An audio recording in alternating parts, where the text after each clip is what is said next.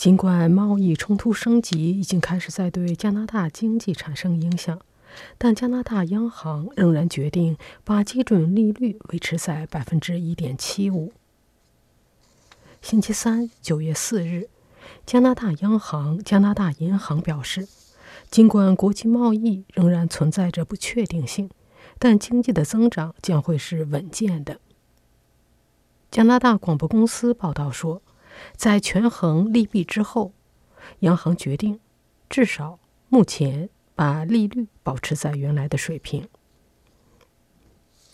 央行在报告中说，加拿大经济正在以接近潜力的速度发展，通货膨胀率仍然在设定的目标范围内，但不断升级的贸易冲突和相关的不稳定性正在对全球、对加拿大。经济造成影响。央行指出，出口在增长，房地产市场出现反弹迹象，工资也在上涨。而另一方面，由于贸易战，商业投资正在减弱。央行认为，经济将会在今年下半年放缓。加拿大央行说，在目前这种大背景之下。货币政策的刺激程度，现行的仍然是合适的。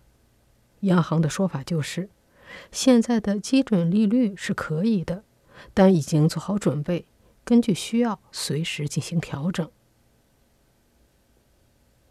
加拿大中央银行每年就基准利率举行八次会议。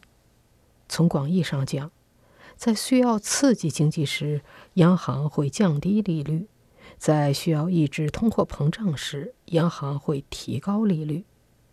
央行基准利率的升降会影响商业银行的房贷利率和存款利率向同样的方向变动。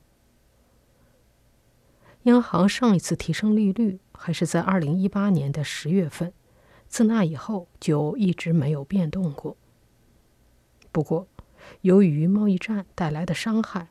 目前，世界各地的央行都在降低利率。到目前为止，加拿大央行一直能够保持观望态度，但有专家认为这种情况可能不会持久。道明银行的经济学家布莱恩·德普拉托属于认为央行将会很快降息的一派。他说：“如果你仔细阅读央行的报告，字里行间几乎……”每一个正面的说明都会被一个限定词来平衡。即便加拿大银行没有就十月份的利率走向透露任何信息，但我们认为降息是有可能的。但也有专家认为，央行不会很快降息。抵押贷款经纪公司 Canvas Financial 的总裁詹姆斯·莱尔德星期三表示。他在银行的声明中没有看到任何暗示，央行会急于降低利率。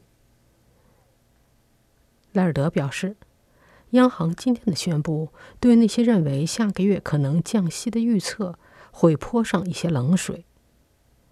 货币投资者们同样持怀疑态度。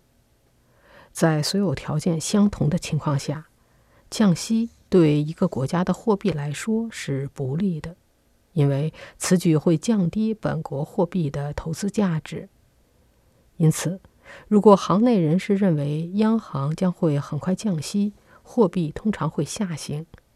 但这并不是星期三的情况。